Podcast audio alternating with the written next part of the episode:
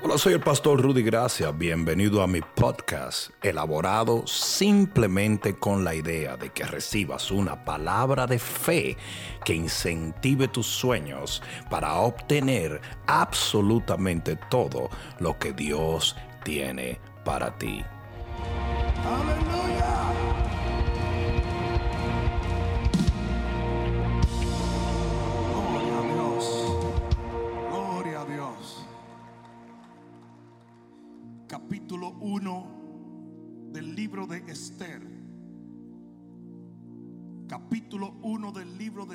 Versículo 1. Esta noche yo quiero hablarles a ustedes de dos coronas. Aconteció en los días de Asuero, el Asuero que reinó desde la India hasta Etiopía sobre 127 provincias, prácticamente todo el mundo civilizado en ese entonces.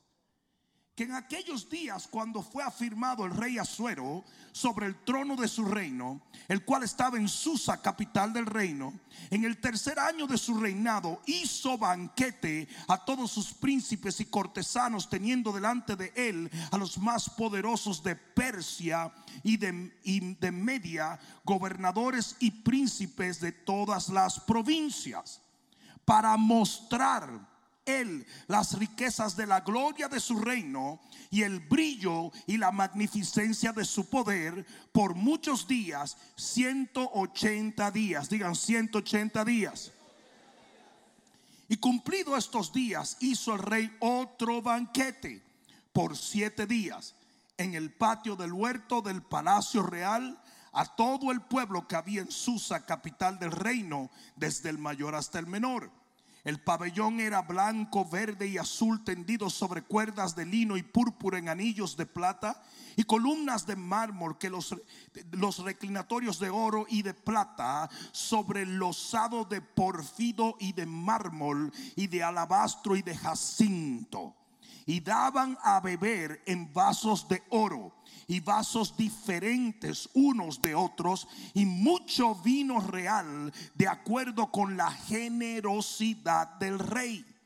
Y la bebida era según esta ley, que nadie fuese obligado a beber, porque así lo había mandado el rey a todos los mayordomos de su casa que hiciese según la voluntad de cada uno.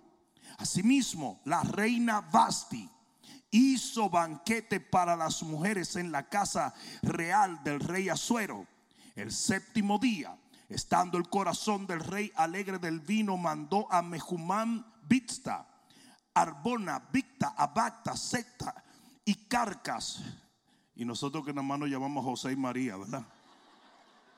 Siete eunucos que servían delante del rey Asuero, que trajesen a la reina Basti a la presencia del rey con la corona regia para mostrar a los pueblos y a los príncipes su belleza porque era hermosa. Mas la reina Basti no quiso comparecer a la orden del rey. ¿Escucharon esto? La reina Basti no quiso comparecer a la orden del rey enviada por medio de los eunucos y el rey se enojó mucho y se encendió en ira. ¿Cuántos pueden decir a la, amén a la palabra de Dios? Pon la mano en tu corazón y dile gracias Padre que para una hora como esta me has llamado a tu reino en el nombre de Jesús. Ahora da el mejor aplauso que le hayas dado al Señor.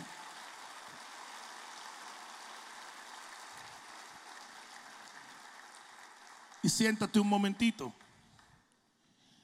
Yo voy a tocar una vez más, aunque en tiempos no muy lejanos toqué un tema sobre este pasaje. Yo voy a tocar el simbolismo profético que tiene el pasaje que tú acabas de escuchar.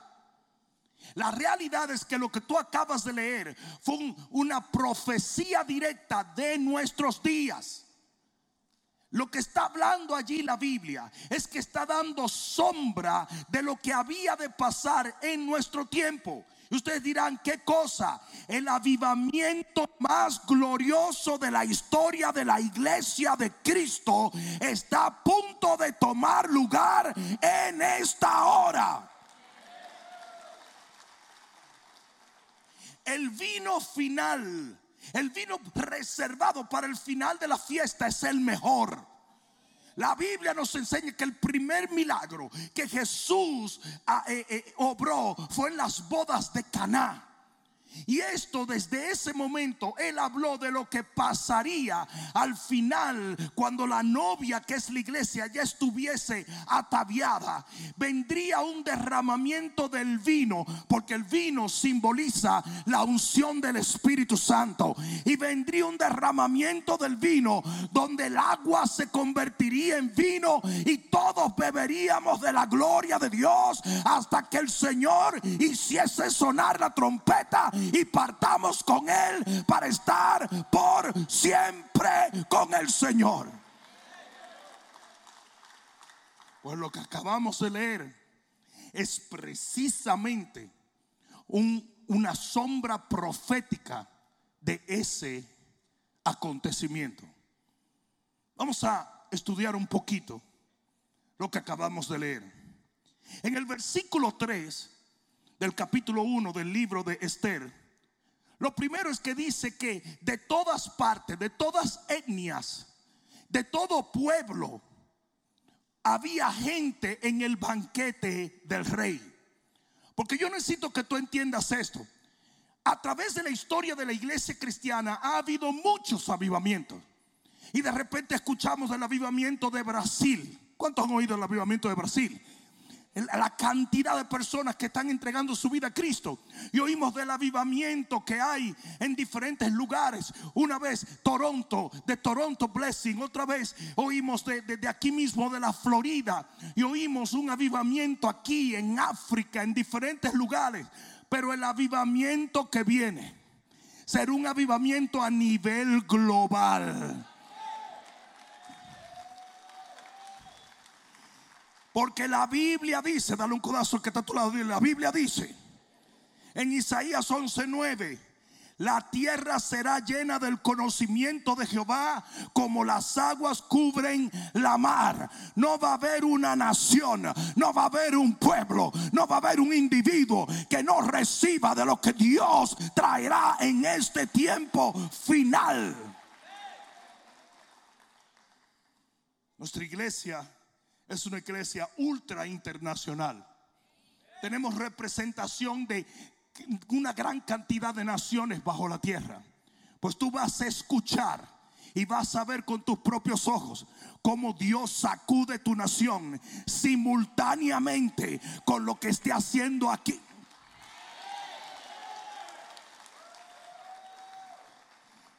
La Biblia dice que antes de que venga el fin, será predicado este evangelio en toda la tierra como testimonio a las naciones. Viene un avivamiento en Latinoamérica, viene un avivamiento en Asia, en África, en Europa. ¿Alguien está escuchando esto? Oceanía. Pero lo impresionante es que va a ser simultáneo. Yo dije simultáneo.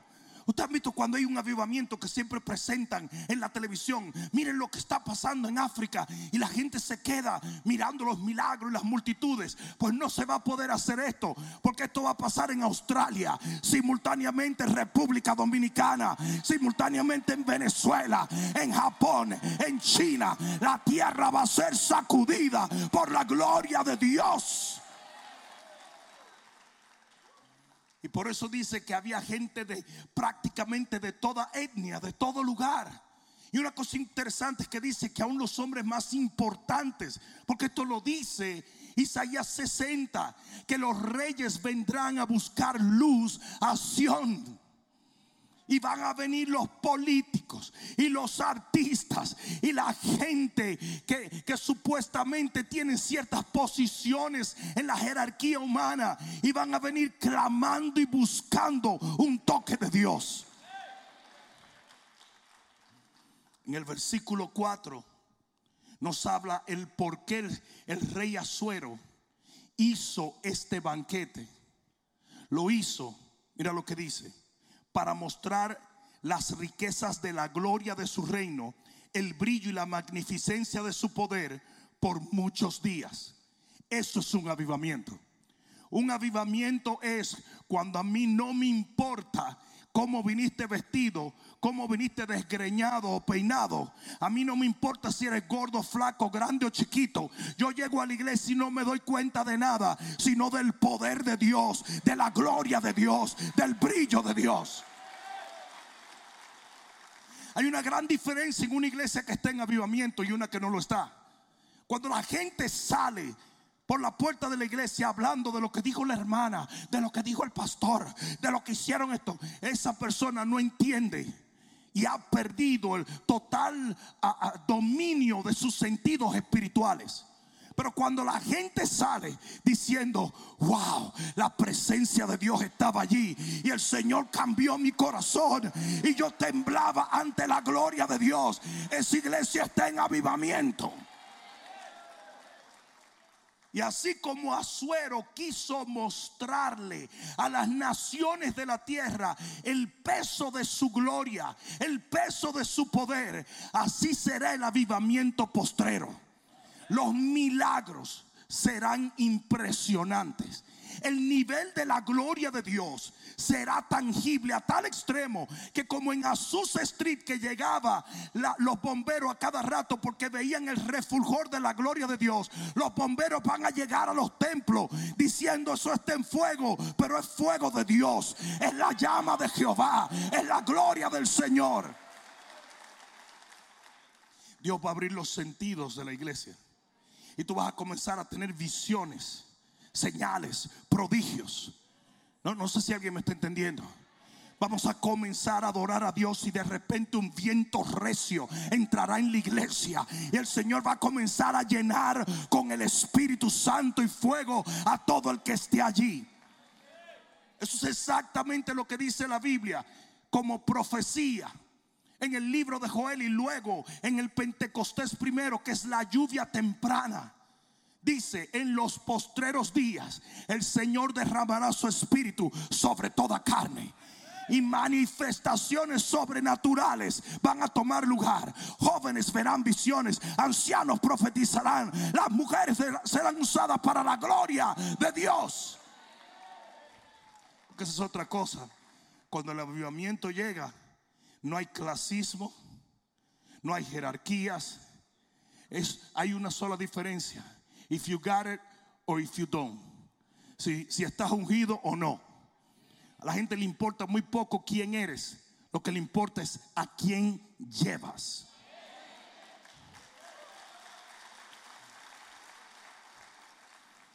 Dice que Azuero hizo ese banquete para mostrarle a todos los representantes de la tierra el peso de su gloria y el peso de su poder. Y nosotros vamos a ver la gloria de Dios. Ustedes dirán, ¿por qué? Porque dice que ese banquete duró 180 días. Y es interesante que un viraje de 180 grados lo que hace es cambiar totalmente de dirección a una persona. Y yo creo que eso fue lo que el Señor quiso expresar allí. Un cambio de 180 grados es un viraje total es un cambio de dirección, es un rumbo opuesto, es una total transformación. Y lo que va a pasar en ese primer toque del avivamiento del Señor es que Dios va a cambiar el corazón de la iglesia y va a transformar nuestra dirección. Eso de los cristianos flinky flonky, esos van a desaparecer. Y eso fue profetizado. El Señor dijo, no habrá ni frío, o caliente, lo va a ver.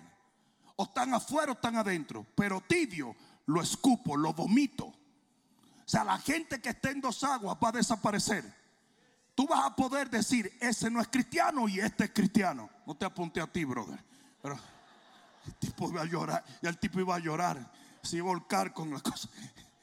Pero oye bien, la gente va a poder decir, este y este no es. Porque el trigo y la cizaña se va a delinear muy claro. Ustedes han, visto lo horrible que es hoy, que tú como que no sabes bien si es o no es. Hello. ¿Tú, tú como que no te das cuenta. Porque parece cristiano, canta como cristiano, camina como cristiano, brinca como cristiano, pero vive como el diablo. En ese día, en medio de ese avivamiento, usted va a saber quién es trigo y quién es cizaña.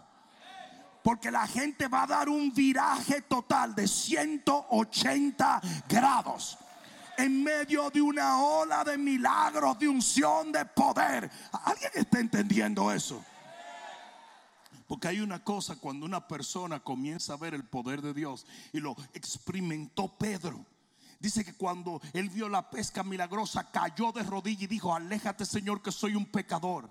Cuando usted comienza a ver la gloria de Dios, usted comienza a recibir convicción.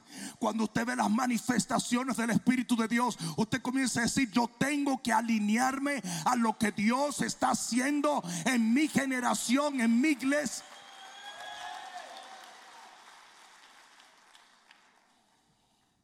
El verso 5 dice que de repente el rey hace otro banquete. Digan otro banquete. Y la razón por la cual el rey va a hacer otro banquete es porque ya la iglesia estará lista para lo que viene.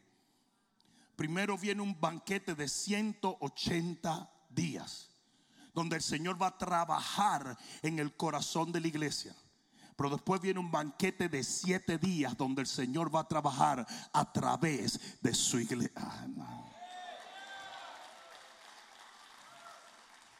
El número 7 es número de perfección. Es número de divinidad. Es número de Dios. Y lo que Dios está haciendo en este tiempo es que Él está transformando la iglesia para que el vino nuevo se ha puesto en un odres nuevo. Yo no sé a quién yo vine a predicarle hoy, pero hay una razón por la cual Dios está cambiando tu mente, tu oración, tus sentimientos. El cristianismo de muchos de ustedes está siendo redefinido en los últimos tiempos. Y ustedes no saben por qué. Pero de repente como que ustedes quieren buscar de Dios como nunca antes han buscado. Ustedes quieren servirle a Dios como nunca antes. Y esto no lo está haciendo el hombre, lo está haciendo el Espíritu de Dios.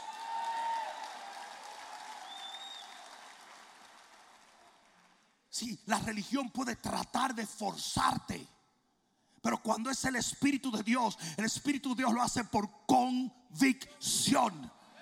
La religión trata de cambiarte de afuera hacia adentro. Pero el Señor te cambia de adentro hacia afuera. El Gadareno lo encadenaban porque querían literalmente cambiar su comportamiento por medios externos. Pero cuando Jesús vino, Jesús no lo encadenó, Jesús lo liberó. Y su comportamiento cambió. Y lo que está pasando hoy en día es que el cristiano que no oraba está orando. El que no diezmaba está diezmando. El que no iba a la iglesia está yendo a la iglesia. El que no será mejor que alguien de gloria al Señor. Porque en ese banquete de siete días, ¿cuántos van a estar ahí? Segadores va a estar ahí. En ese banquete de siete días, en ese banquete viene el vino del Espíritu. Es importante que yo diga esto en el versículo 6 habla de dónde estaba siendo hecho este banquete. Habla de un pabellón. En aquel entonces se levantaban tiendas gigantescas, millas de tiendas. Y dice que esas tiendas tenían tres colores. Dice, y, todo esto lo dice la Biblia por un propósito, ¿eh? No, no, no se crean que al Señor se le chispotea de vez en cuando, ¿eh? Pero habla de los tres colores del pabellón donde la fiesta estaba tomando lugar, donde el banquete estaba tomando lugar. Y da los colores. Dice, el primer color era blanco. Y blanco quiere decir santidad y pureza. Y el avivamiento que viene va a ser un avivamiento donde la escoria del corazón del hombre va a ser echada afuera. Y el hombre va a aprender la auténtica y verdadera santidad. El segundo color es el color verde. Y el color verde quiere decir poder y resurrección. Y la segunda característica que vamos a tener en ese avivamiento es que va a haber señales del poder de Dios constantemente. Y no van a ser obradas simplemente por los hombres de Dios que están en las plataformas. No, no, no, no. Van a ser obradas por ti, por ti, por ti, por ti, por todo aquel que cree. Y tercero, el tercer color es el azul. Y el azul simboliza la palabra de Dios. Porque ahí se va a basar el avivamiento de los postreros días en la palabra del rey, en el alcance de las almas, en el hecho de que vamos a proclamar un evangelio limpio y puro, una leche espiritual no adulterada. Y dice que en ese pabellón era donde estaba el banquete del rey. Y así va a ser este avivamiento. Va a ser un avivamiento de santidad, poder y palabra de Dios. ¿Y cómo se va a llevar a cabo eso? Qué bueno que lo preguntas. Lo dice el versículo 7. El versículo 7 dice, y daban a beber en vasos de oro y vasos diferentes, uno de otros, mucho vino real. Ay, santísimo. Ay, que huma. De acuerdo con la generosidad del rey.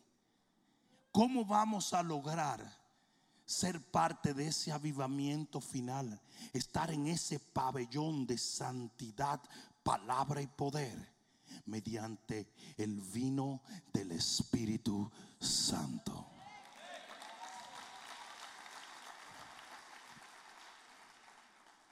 Ah, yo debo decir una cosa antes de que se me confundan. El oro simboliza divinidad. Por lo tanto, los que beben del Espíritu Santo son personas que tienen comunión, que están a cercanía con la divinidad de Dios. Yo he dicho una y otra vez y lo repito y lo reitero y quiero que quede como un eco el día en que suene la trompeta, que a mí nada más me vean los tenis guindando por ahí, porque yo me voy de aquí. Yo quisiera que gente buscara en YouTube esto y escuchara. Para usted ser parte del cuerpo de Cristo, usted tiene que tener comunión con Dios. Dice que el que no tomaba la copa de oro no bebía. Sin el Espíritu Santo, usted no va a poder sobrevivir este tiempo de tinieblas. No va a poder. Usted va a tener, usted sabe cómo que usted va a atravesar esto, borracho. Yo recuerdo que los tíos míos, yo tenía dos tíos que eran como la versión chin and chong dominicana no usaban drogas, pero le encantaba un chupe. Y cada vez que nos montábamos en un avión que íbamos de paseo por un sitio, tenían que ir borrachos. Y, hablaban disparate el viaje entero. Y muertos de risa. En aquel entonces no metían preso a nadie por emborracharse. Hasta los pilotos iban borrachos. Las azafatas. Todo el mundo gozando. Pero el asunto es este la travesía de este tiempo en esta generación va a ser para aquellos que estén embriagados del Espíritu Santo.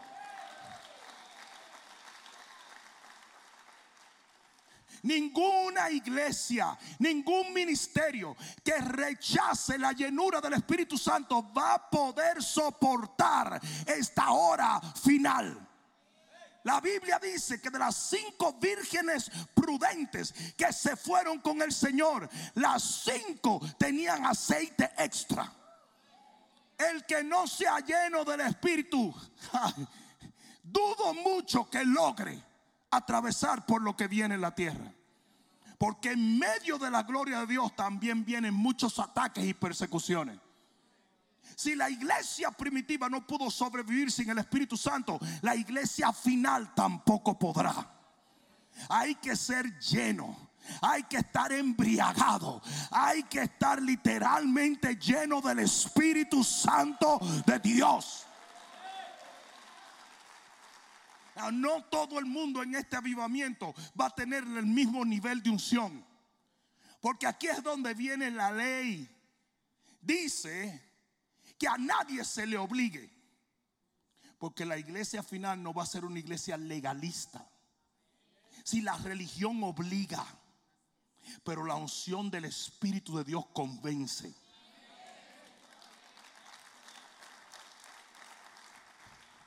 Es muy diferente una obligación a una convicción. En una iglesia religiosa te dicen que tú no puedes hacer esto y tú no puedes hacer aquello y usted no se puede vestir así y usted no puede hablar así y usted no puede arrancarse los oídos así. Los fariseos, el fariseísmo pone cargas que ellos mismos no llevan. Y usted tiene que pasar 25 años para lograr aprender todas las babosadas que se inventan esta gente. Pero cuando usted entra a un lugar donde está la llenura del Espíritu Santo, es el Espíritu Santo el que te dice, no quiero que hagas esto, no quiero. Y te da el deseo de alejar.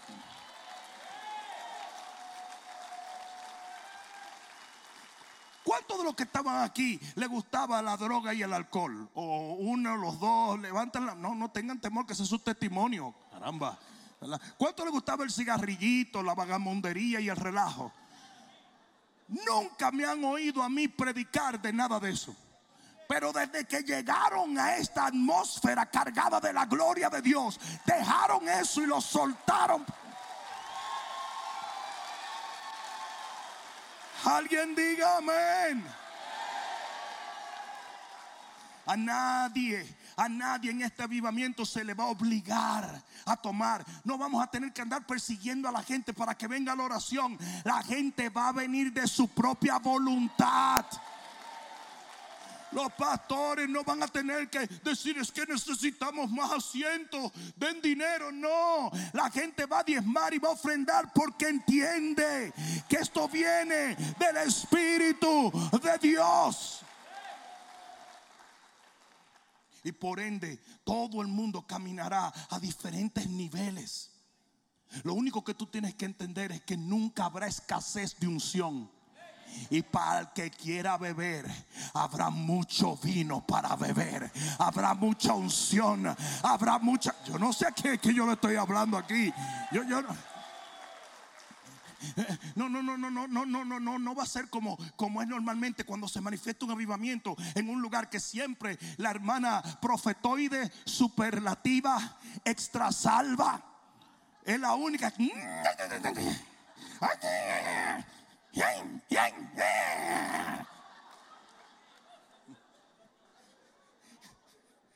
Ustedes usted han visto esas profetas que son ultra salvas. Eso es un término, ultra salvo. No puede hacer nada normal. Todo tiene que ser súper. Tú vas y le hablas y le dices, oye, ¿probaste el pan de la cafetería? No, porque yo como pan de vida. Y a ti te da ganas de voltear a ti. ¿Por qué tú estás tan gorda entonces? Charlatana. ¿Qué pan de vida? Ni pan de vida, ni pan de vida, ni nada. Pan de bono es lo que tú estás comiendo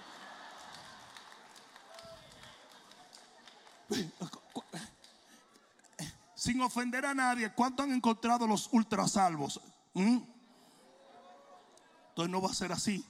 Porque de la voluntad de cada persona todo el mundo va a tener sed para beber.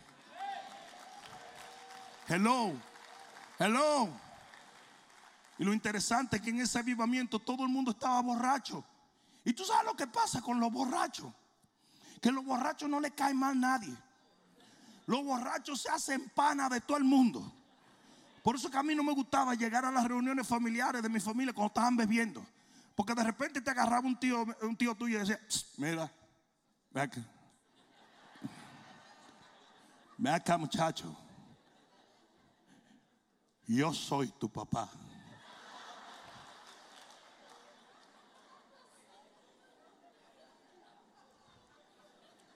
Ustedes saben que, que cuando le echan a un pavo, le echan alcohol ese alcohol reviente el hígado y queda todo ese sabor dentro del pavo.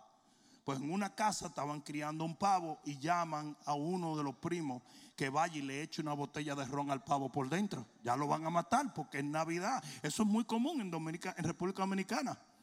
Entonces el tipo hace así, abre su botella de ron, le da un trago al pavo y dice, bueno, pues déjame yo darme un trago también.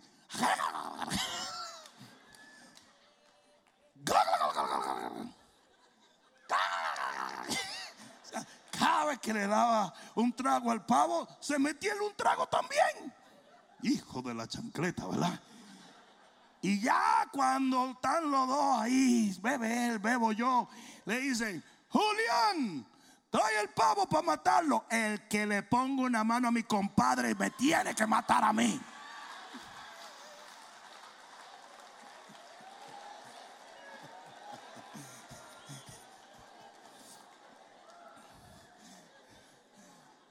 Ahora mismo hay dos o tres gente en el internet confundida diciendo, ¿y dónde está eso en la Biblia? Pero todo el mundo bebiendo. Todo el mundo bebiendo. Cuando la gente comienza a beber del Espíritu Santo, le importa un comino quién vino, quién dejó de venir, porque usted está embriagado de la gloria de Dios. Cuando usted está lleno, ¿verdad?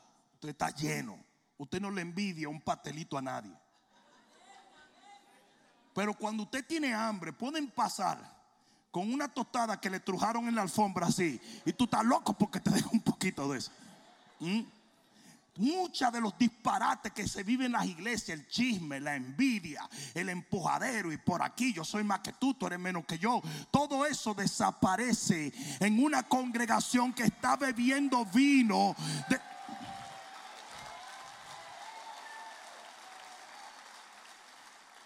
Alguien amén. Alguien diga amén. Por eso nosotros a veces decimos en la cruzada, el que no vino a beber vino, no sabemos ni a qué vino.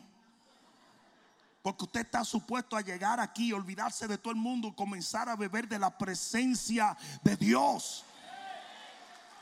Usted tiene que hacerse un adicto a la presencia.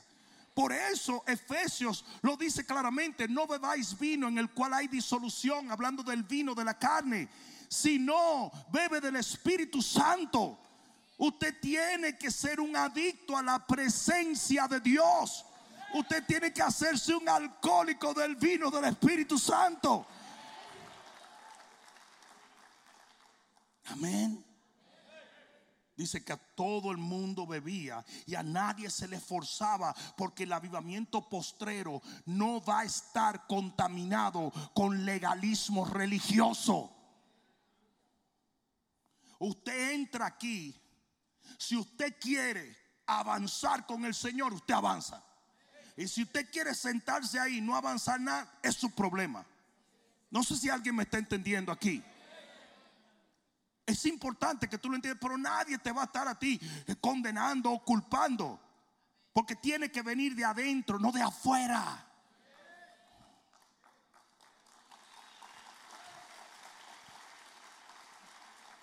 Así será el avivamiento postrero. Nadie obligado, todo el mundo bebiendo de su voluntad. Pero, alguien diga, pero, algo sucedió el Señor preparó todo ese banquete. El rey preparó el vino, preparó la comida, preparó las, las carpas. Todo esto lo prepara el rey de gloria. Y de repente envía a buscar a la reina Vasti. Y Vasti representa la iglesia contemporánea. Una iglesia que de tanto tiempo que ha pasado con el rey, le ha perdido el respeto. Una iglesia que ya no quería obedecer los designios del rey, sino que estaba complacida con ser reina sin responsabilidades. Hello. Ese es el tipo de iglesia que se entretiene más con los rituales religiosos que con la presencia del Señor. Es el tipo de iglesia como Basti que está haciendo su fiesta. Yo estoy en lo mío. Y se le olvidó quién era su dueño. Basti hizo su propio catacumbe con la música que a mí me gusta y con la comida que a mí me gusta y con el grupito que a mí me gusta. Basti, te está llamando el rey. Dile a ese tigre que yo estoy en lo mío.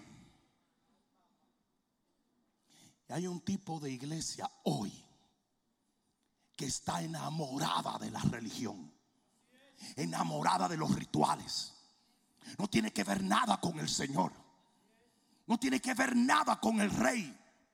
Quieren beneficios. Oh, porque Basti quería vestir como reina. Y quería su corona de reina. Y quería todo lo de reina. Pero no le importaba el rey. El, el, que alguien le hablara a Basti de que tenía que obedecer a Azuero era como sacarle un diente. Porque ella no quería obedecer. Ella lo que quería era Gucci y Prada.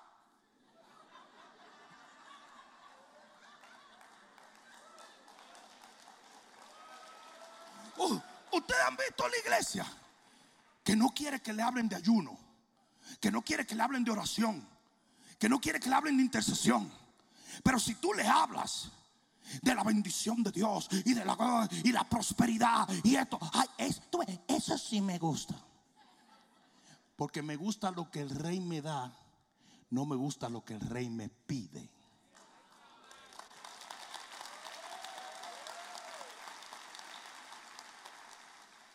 Y el rey Azuero, que la hizo reina, que la puso en el palacio, que le dio todo lo que ella tenía, demandó un día que ella viniese. Y ella dijo, no. Y en este tiempo de avivamiento, hay un tipo de cristiano que no quiere sufrir no quiere obedecer, no quiere invertir, no quiere arriesgar, pero sí quiere bendición. Y por eso tenemos iglesias que lo único que hablan es lo que Dios nos da, pero nunca nos hablan lo que nosotros tenemos que darle a Dios.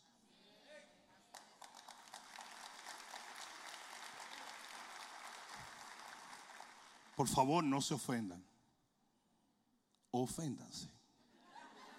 Pero esto lo hice simplemente para que crean que yo soy nice. Pero cuando en una iglesia se trae un grupo de alabanza y se llena, pero se invita a orar y solamente vienen dos personas, algo no está bien.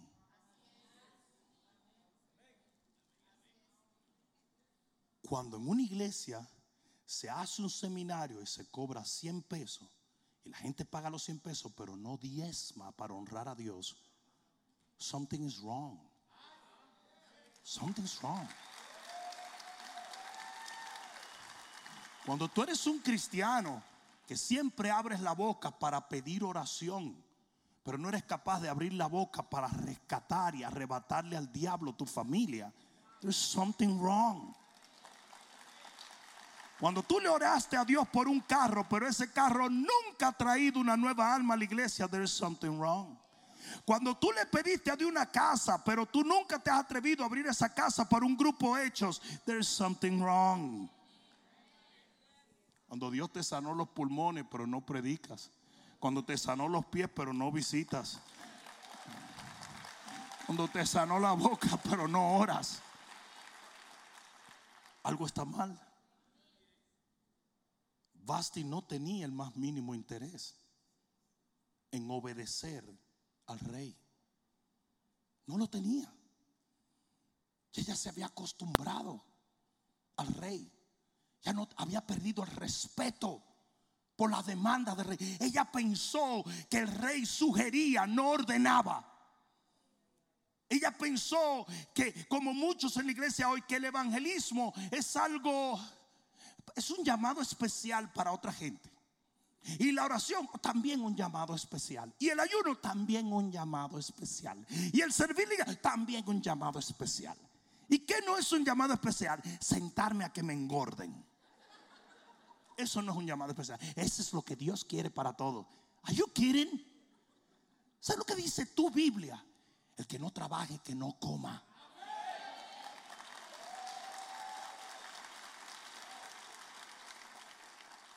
Vivimos en una generación que nunca ha entendido lo que es sembrar. Nunca. Si mañana tú fueras a tu casa, entraras al patio de tu casa a buscar mangos y toda tu familia sabe que usted nunca sembró una mate mango, la gente va a decir que usted está loco, porque a lo mejor sí lo está. Y necesita un mango psiquiatra para ver si le arregla la cabeza en mango que tiene. Y así hay muchos cristianos. No siembran, no hacen, no actúan, pero siempre están esperando que Dios haga.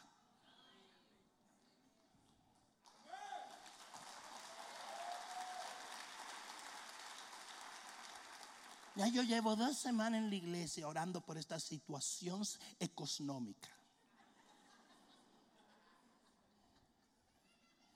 Oye, Basti dijo que no. She said no. No, no, no, no, no, a mí no me gusta esto. Pero te gusta la vida que lleva Basti. Of course, I love it. Chicas, ¿nos gusta esto? Yeah. Basti se acababa de dar un Basti baño. Fue al mall en el Basti móvil. Compró en Basti Gucci. Y volvió a su Basti fiesta. Y estaban todas felices y todo el mundo. Y así mismo parecen muchísimas iglesias hoy. Y muchísimos cristianos. Tú estás en lo tuyo. Y tú oyes de refilón que eh, esta iglesia eh, tenemos grupo y predicamos y, acabamos de bautizar 600 nuevas armas. Y tú dices, ¿y de dónde vinieron? La jalamos nosotros del fuego.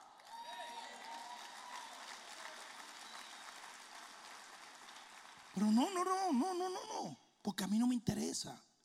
Yo, yo que quiero saber, yo, yo quiero preguntar, ¿aquí hay grupos para solteros? What the heck do you think we are? ¿Cómo se llamaba el website este que juntaba a la gente? Ah, ¿eh? Ah. Oye, desde ella dijo, Harmony no, no ha dicho aleluya ni amén en un momento de la noche.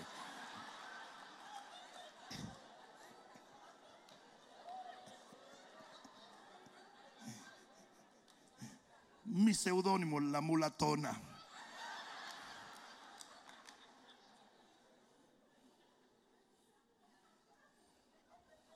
La gente viene preguntando un montón de tonterías. Esto no es un mall. Esto no es un mall donde tú vienes a buscar algo. Aquí venimos a buscar de Dios. Lo del César a César, lo de Dios a Dios. Usted viene, pone el reino primero y cuando usted va todo le es añadido.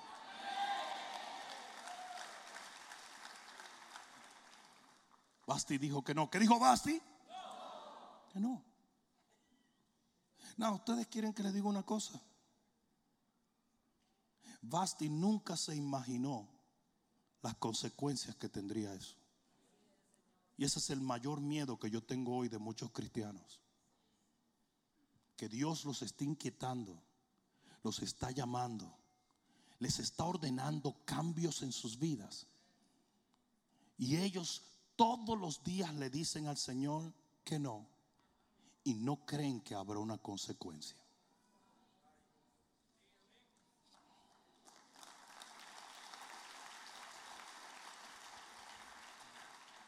De repente el rey Azuero se descalentó.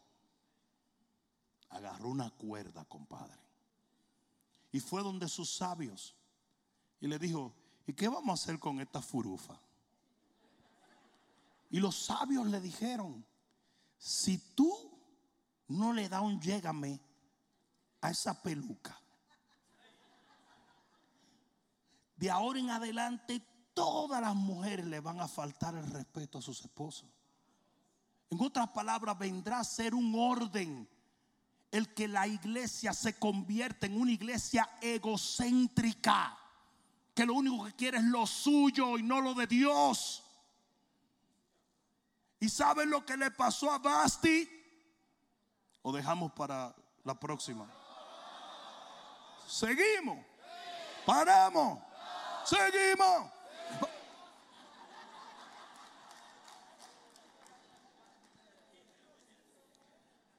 A Basti le quitaron su corona.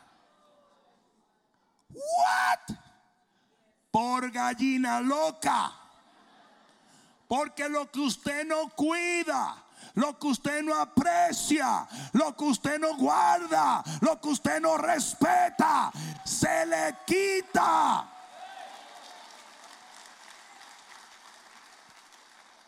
Y quizá unos años después Basti dijo, fue Romina.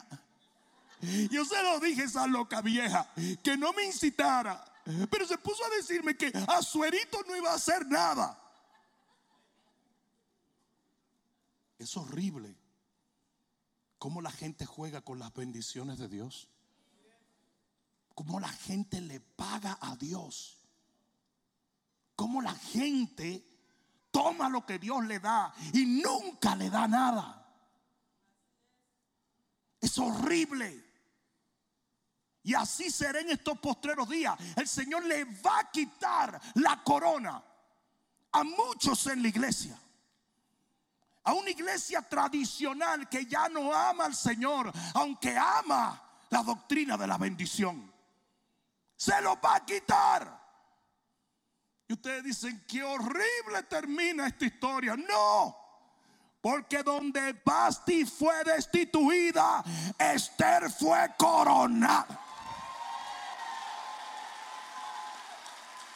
Si se lo vas a dar, dáselo fuerte. Yo dije, si se lo vas a dar, dáselo fuerte. Es más, tengo noticias para ti si Basti no hubiera hecho su tollo, Esther no hubiera tenido un lugar donde se reina. Y antes de que venga el avivamiento y de que Dios levante la iglesia final, Él tiene que sacar de en medio todos esos cristianos que han perdido su amor por el rey. Este no es un tiempo para andar jugando. Este es el tiempo donde se separa el trigo de la cizaña. Este es el tiempo donde Dios pasa una línea. Y las cinco vírgenes insensatas quedan en un lado y las prudentes en otro. This is the time. Donde tú vas a ver quién se queda y quién se va. Porque mientras Basti fue destronada, destituida, descoronada, desguabinada Mientras toda la bendición que se le había dado por favor se la quitaron. De repente pasó una que no cualificaba en nada. Era extranjera, era pobre, no era huérfana, no tenía nada. Y dice que cuando Azuero la vio, dijo, esta es la mujer que yo amo. Esta es la reina. Y eso mismo es lo que va a pasar. Las vacas sagradas, las vacas religiosas, los cristianos muy nominales, con mucho bla, bla, bla, pero poca relación con Dios, van a ser quitados y echados a un lado Pero la gente de corazón, aunque no tiene pedigrí evangélico, aunque no tiene contexto espiritual, aunque no viene de un legado, esos son, yo dije, esos son, yo dije, eh. si se lo vas a dar, dáselo fuerte.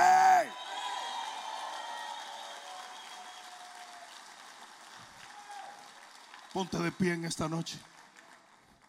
Porque lo que te voy a decir te va a tronar el cerebro. Pastor, cuidado que tus palabras tienen poder.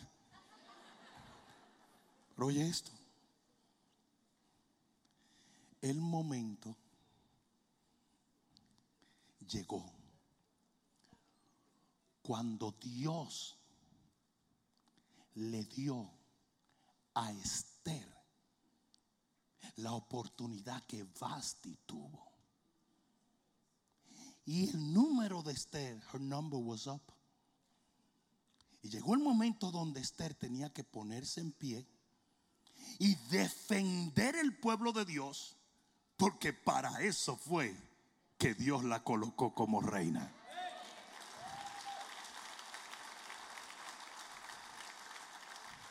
¿Qué cosas tiene la vida, verdad? Que Dios le va a dar la oportunidad a todo el mundo igual. Y a que ustedes no saben lo que Esther dijo. No. Y yo digo que no. El mismo espiritico del infierno, de egocentrismo, que le cayó arriba a Basti, le cayó arriba a Esther. Y de repente ya dijo, no, no voy a arriesgar las cosas que tengo, no voy a cambiar mi postura, bla, bla, bla, bla, bla, bla, bla, bla. Y ese es el espíritu que está permeando la iglesia de Cristo hoy. Donde muchos vienen aquí y que buscando servir a Dios y terminan enamorándose de lo que Dios les puede servir en la mesa.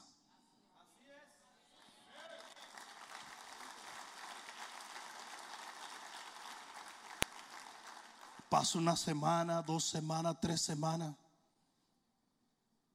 Y no hacen nada para Dios. Dios lo prospera, pero no siembran, no diezman, no dan ofrenda. Buscan todo tipo de excusas para pensar que el Evangelio se circunscribe a venir y cantar cuatro cancioncitas los domingos. El mismo espíritu cayó sobre Esther. Ese mismo espíritu está en la iglesia de Cristo. Pero esto es lo que a mí me trauma de una manera positiva. Y es la razón por la cual hago lo que hago. Había un tigre que se llamaba Mardoqueo, que fue donde Esther. No le entró a golpe no le dio cuatro galletas, tenía gana. Era tío. Tenía gana. Me trujón esta muchacha loca vieja. Andaba todo de barata y ahora está privando en Elizabeth Taylor.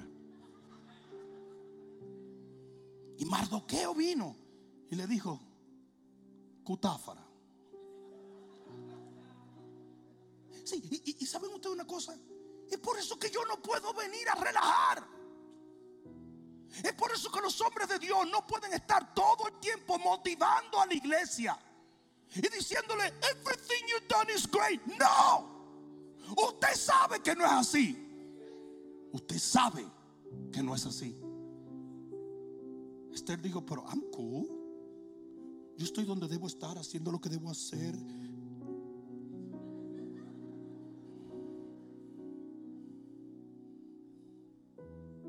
dijo, no, you're wrong. Y te voy a decir una cosa.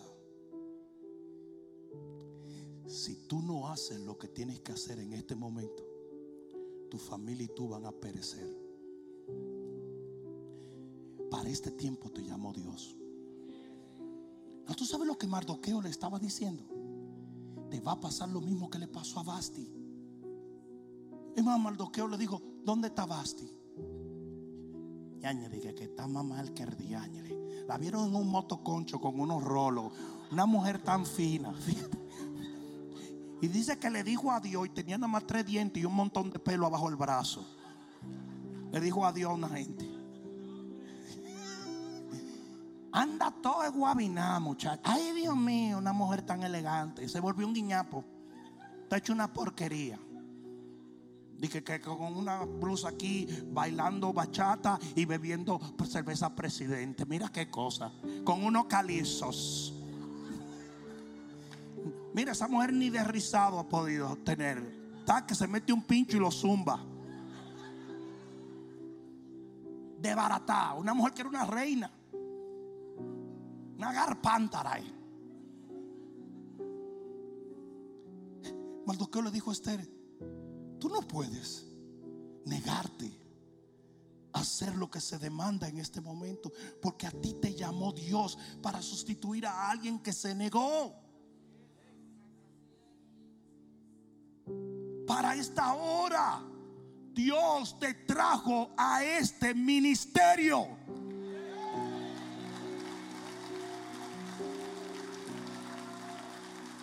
Para esta hora Dios levantó segadores.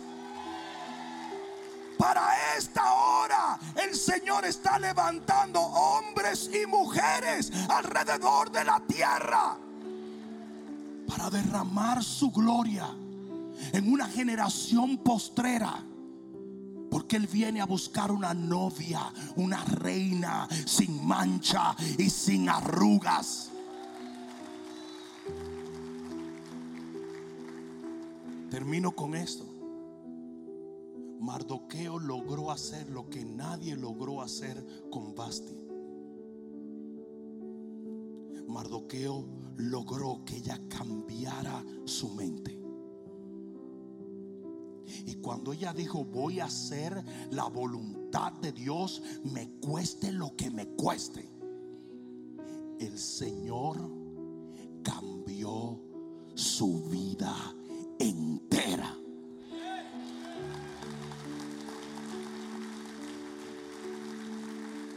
Y hoy yo me paro delante de ti, iglesia. Y cuando digo iglesia no estoy hablando simplemente a los miles que están aquí o a los cientos que están aquí. Estoy hablando a la iglesia de Cristo a nivel global. Si usted no se levanta a servir a Dios como lo demanda esta hora, usted va a perecer. Y dentro de poco tiempo usted ni siquiera le va a estar sirviendo al Señor. Pero si usted obedece en la asignación que Dios le ha dado. Y usted le echa la mano al arado y comienza a arrebatar las almas y comienza a hacer lo que Dios ha determinado que la iglesia haga.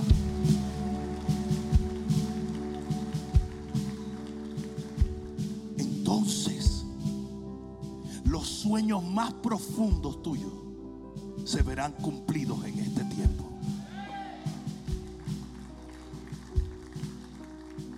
Cierra tus ojos y levanta tus manos. El tiempo viene donde el Espíritu Santo va a comenzar a tratar contigo de una manera sobrenatural. Y en un momento aquellos que sientan en su corazón que Dios los está retando a un cambio radical en sus vidas, yo les voy a permitir que se acerquen al altar.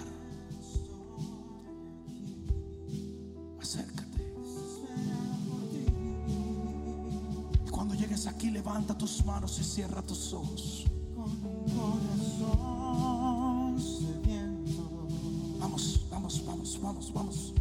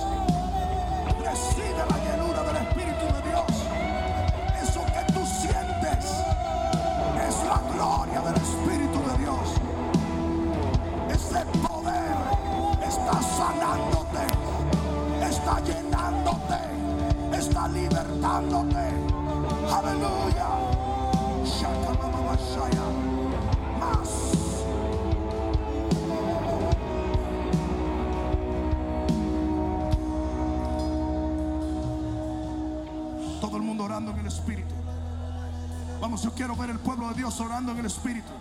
Algo se está rompiendo. Yo dije, algo se está rompiendo.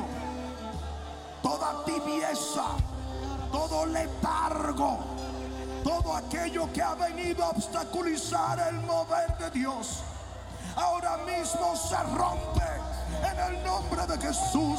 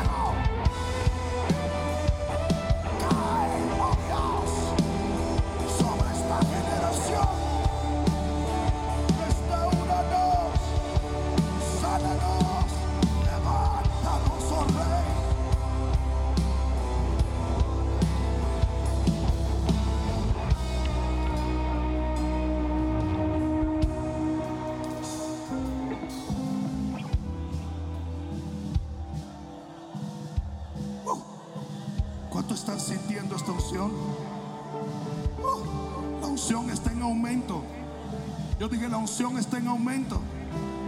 That's the power of God. Eso es lo que dijo el profeta Joel. En los postreros días derramaré mi espíritu sobre toda carne.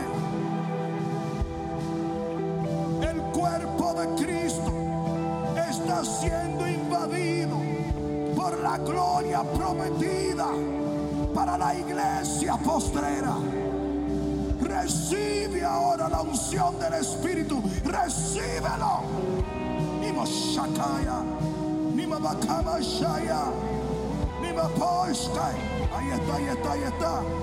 Ahí está, ahí está, ahí está. Fuego. Fuego. Fuego.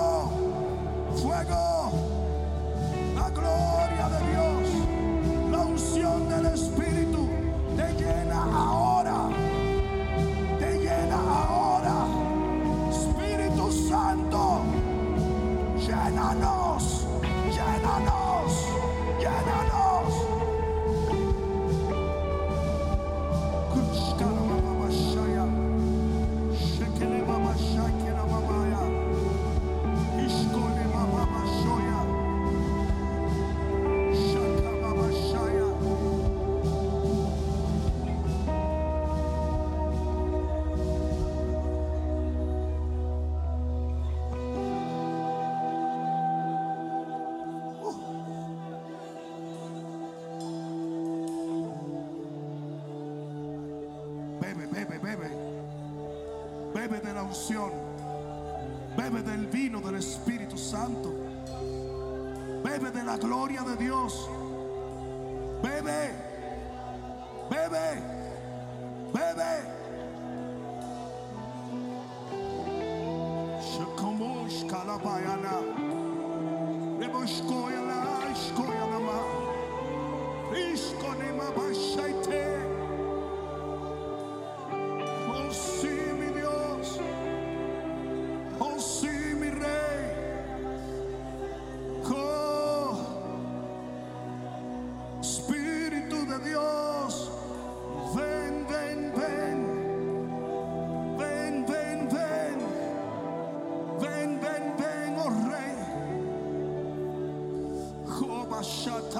Shata mashaye.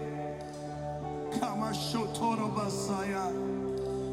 Ea kama bushkoya la basete. Kama shotre basata.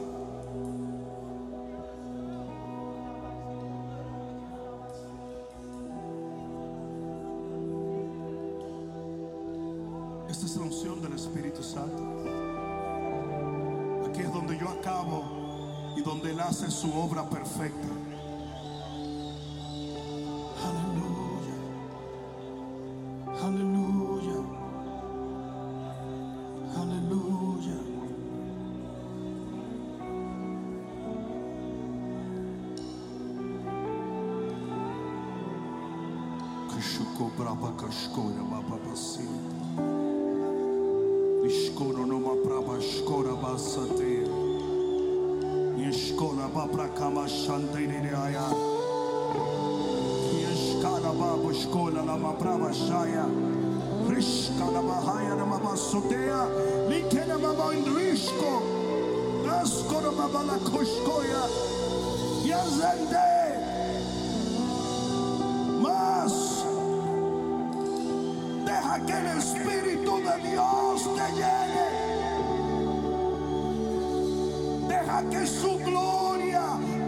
Transforme en esta noche.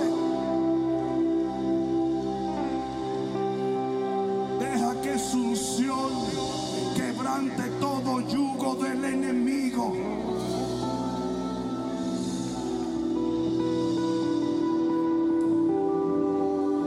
Gracias Señor. Gracias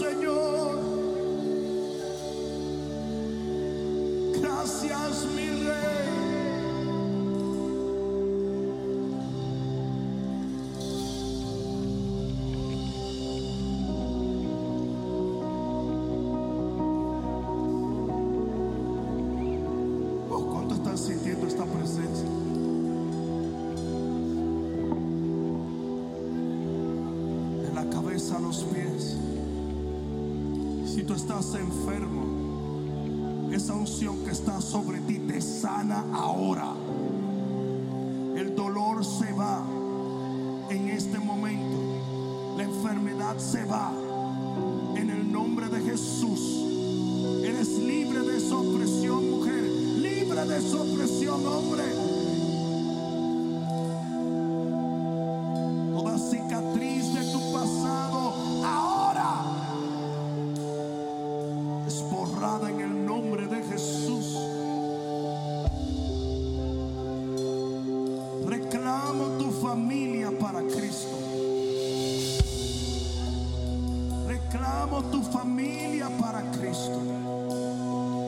Serán salvos tú y tu casa. En el nombre de Jesús.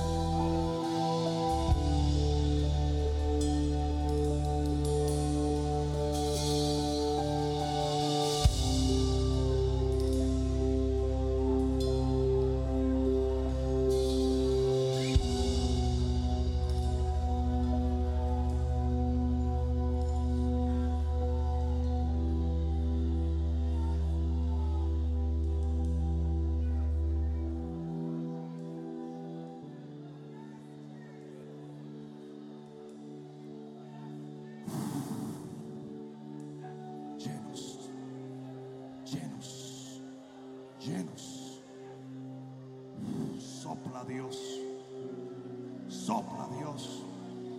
Viento recio del Espíritu. Ven ahora, ven ahora, oh Dios. Ven ahora, oh Dios.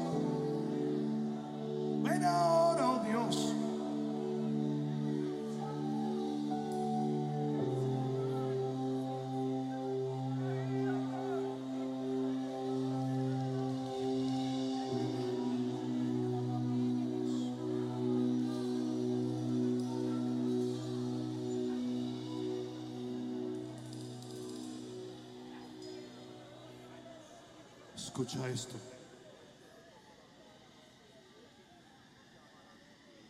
Escucha. Esther no tenía la cualificación religiosa. Ni siquiera tenía la nacionalidad correcta. Esther ni siquiera tenía el testimonio común. Pero había una cosa que Esther tenía y era el corazón correcto. Y tener el corazón correcto no significa que no cometes errores. Ella ciertamente cometió errores. Pero tener el corazón correcto significa que eres capaz de rectificar tus errores. Y eso fue lo que ella hizo. Y la iglesia que Dios va a usar en los postreros días y la va a entronar como reina. No es una iglesia libre de errores, sino una iglesia que es capaz, como el hijo pródigo, de reconocer sus errores y enmendarlos.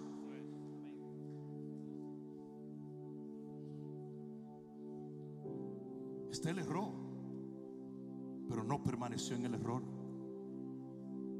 Y si tú estás aquí en este día, tú quizás puedes decirme, pero es que yo le he fallado al Señor, pero es que yo no he orado, pero es que yo no he hecho esto. Hey, tú no puedes cambiar tu pasado, tú no puedes cambiar de dónde vienes, pero sí puedes cambiar el futuro y a dónde vas.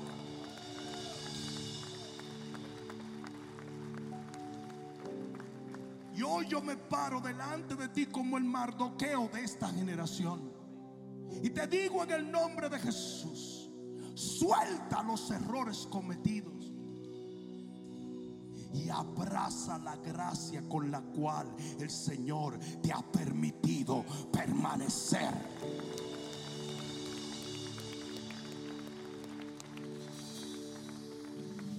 Si te voy a dejar esto en el corazón. Vasti era una reina vanidosa. Ella pensó que era lo más grande del mundo. Esther era todo lo contrario. Dice que ni siquiera se atrevió a decirle al rey de dónde ella venía por temor a ser rechazada.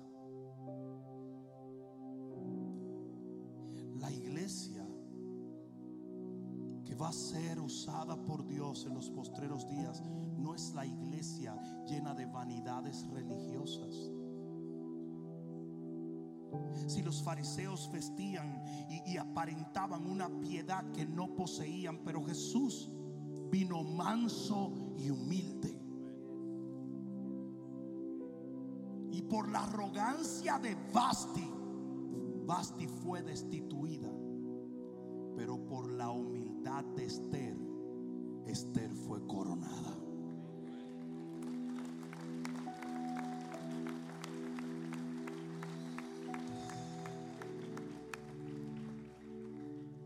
La espiritualidad no tiene que ver con nunca haber cometido errores. Eso no se llama espiritualidad, se llama religiosidad. Me diga a mí que no ha cometido errores es un sepulcro blanqueado. Que por afuera te ves muy lindo, pero por dentro estás lleno de basura. El que dice que no tiene pecado, dice que hace a Dios un mentiroso. Porque todos hemos pecado. Todos tenemos una historia. Cuando tú entras en una iglesia con orgullo religioso, lo único que quieren saber es es- esa historia para condenarte. Espiritualidad no tiene que ver con nunca haber cometido un error. Es por eso que hay gente que se ha hecho rico con videos babosos y asquerosos, mutiladores del cuerpo. Y que defendiendo doctrina mientras mutilan el cuerpo de Cristo delante, lo exponen a los impíos. Espíritu Santo los hizo catadores del vino.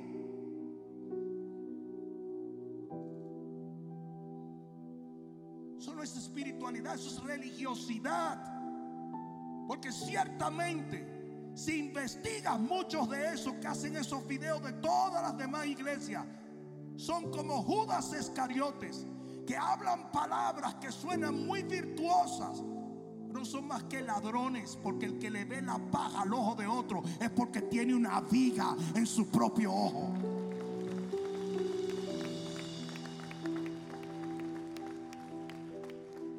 Reitero, espiritualidad no es no haber cometido un error. Espiritualidad es tener la madurez necesaria para reconocer, arrepentirse y enmendar cualquier error. Ese es Esther. Yo dije, ese es Esther.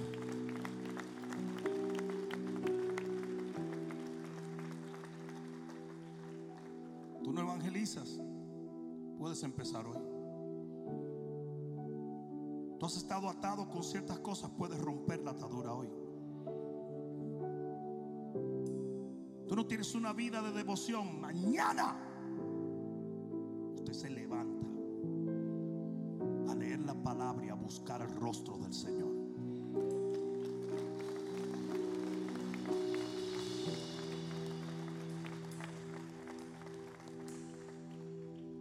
Basti nunca se arrepintió.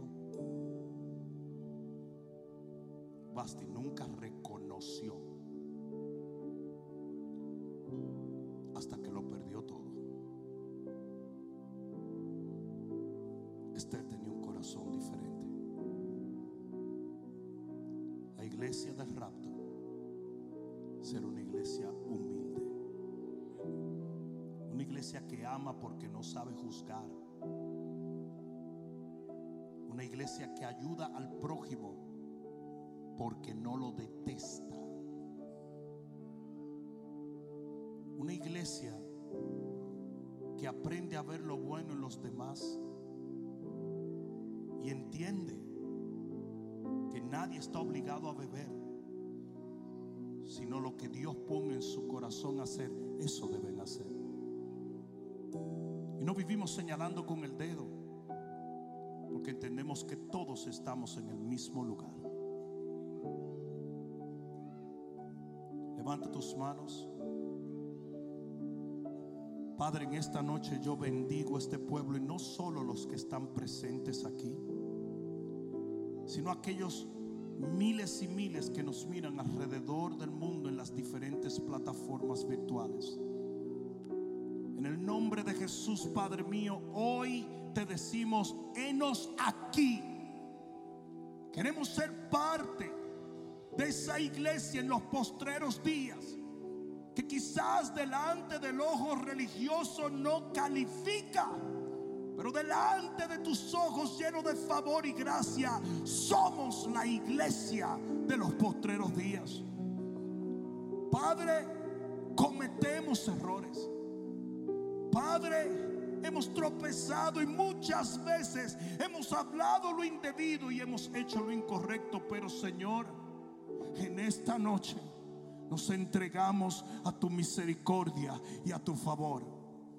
Y te entregamos una vez más nuestras vidas para que en este tiempo final tú nos permitas ser instrumentos de tu gloria a una generación que tiene hambre y sed de ti.